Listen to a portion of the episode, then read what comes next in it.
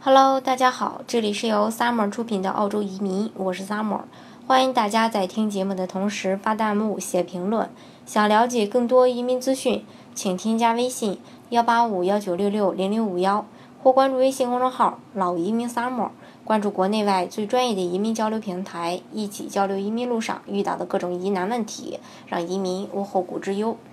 嗯，今天呢，跟大家来说一说，在澳洲哪些职业最受欢迎。根据这个商业观察网的网站报道，调研公司摩根的2017年职业调查数据显示，护理职业再次蝉联澳大利亚最受尊敬的职业的这个头衔儿。这也是护理人员呢连续二十三年因诚信以及道德良好获得此项殊荣。嗯，注册护士在澳洲的缺口其实是比较大的。护士专业本科学制呢，在澳大利亚一般分为三年，大都相当注重理论与实践相结合。针对中国学生的情况，澳大利亚开设了各种适合不同入学条件的护士课程，例如有适合没有接受过护士教育的学生的这种三年本科的课程，也有这种呃。有适合已经在国内取得注册护士资格学生的这种两年的这种本科课程。另外呢，有少数的大学，比如这个蒙纳士大学也开设了可以取得注册护士资格的研究生的这种课程。虽然说这种这个嗯课程吧，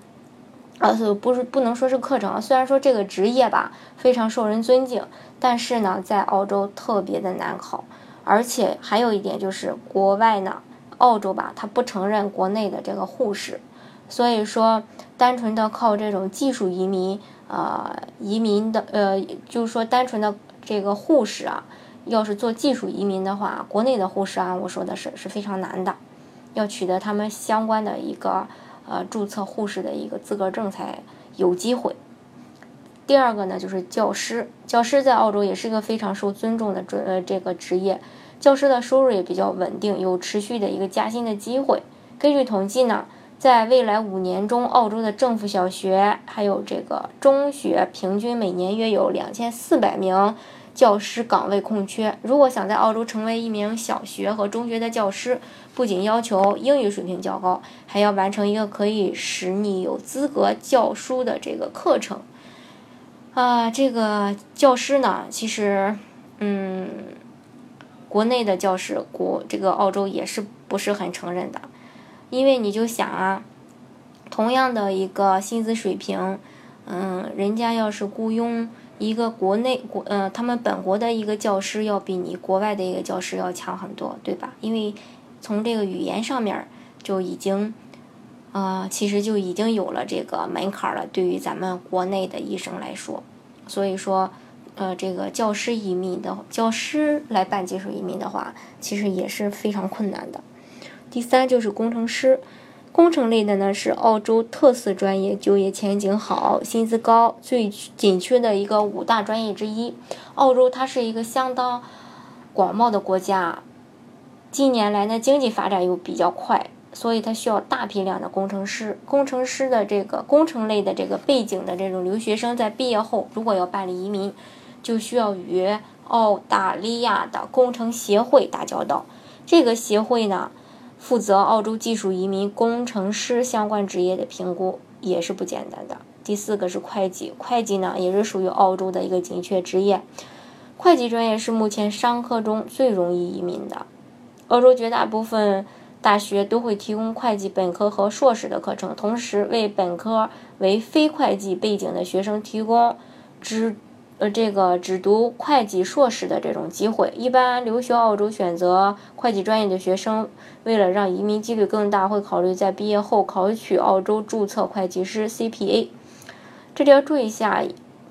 如果你没有澳洲的这个注册会计师，嗯，这种相关的这个资格的话，你做技术移民的难度也不小啊，也非常大，所以这个大家要留意一下。另一点就是这个 IT。嗯，澳洲呢，它其实是一个信息科技很发达的国家，所以说 IT 行业呢也是澳洲目前发展势头最猛的一个行业。最近这些年呢，信息科技也一直是澳洲大学的热门专业。根据相关公司发布的2016年澳洲薪资指导中悉尼的数据为例，网络设计师的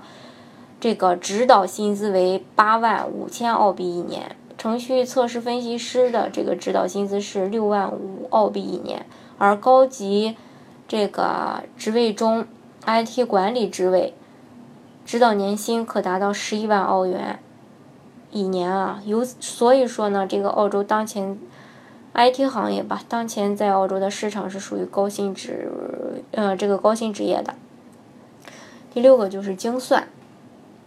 精算科学是对商业风险中进行一个精准的这种评估的学科，与其他相近的专业是这个风险管理专业呀，精算专业学习对商业风险进行精确的计算，为投资。保险提供一个依据，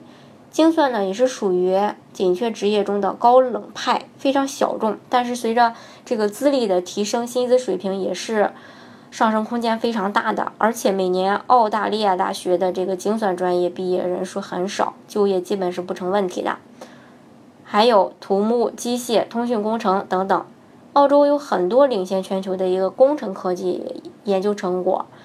先后发明出了世界首个电钻、汽车婴儿安全这个胶囊系统，还有 WiFi 技术和隐形眼镜等等。热门的一些工程专业有土木工程呀、机械工程啊、电气工程啊，还有通讯工程等等。工程类方向的就业前景也是十分让人望眼欲穿的。就以这个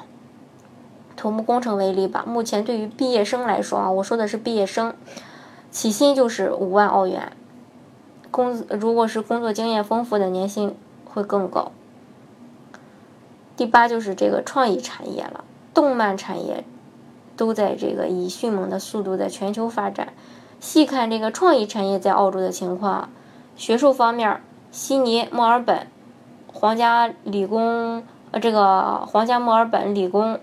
昆士兰科技大学等等大学的这些创意学院有较高的一个知名度。我们非常熟悉的一些好莱坞的一些大片儿，比如说这个《指环王》啊，《黑客帝国》、《哈利波特》等等，后期制作都是在澳洲完成的。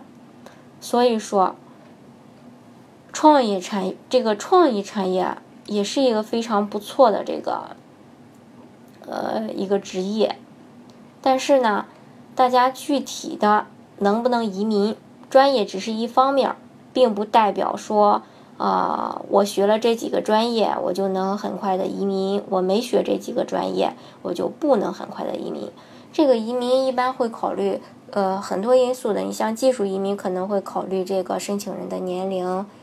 啊，还有这个他的一个专业、一个学历，还有他一个一个工作情况，还有语言的情况。像投资移民的话，可能对这个申请人的这个管理经验啊、经公司经营的一些状况等等。这些方面来考察了，所以说不同的呃移民方式对于申请人的这种申请要求还是不一样的。大家呢可以根据自己的实际情况来选择最适合自己的移民方式。好，今天的节目呢就给大家分享到这里。如果大家想具体的了解澳洲的移民政策的话，欢迎大家添加我的微信幺八五幺九六六零零五幺，或关注微信公众号老移民 summer。关注国内外最专业的移民交流平台，一起交流移民路上遇到的各种疑难问题，让移民无后顾之忧。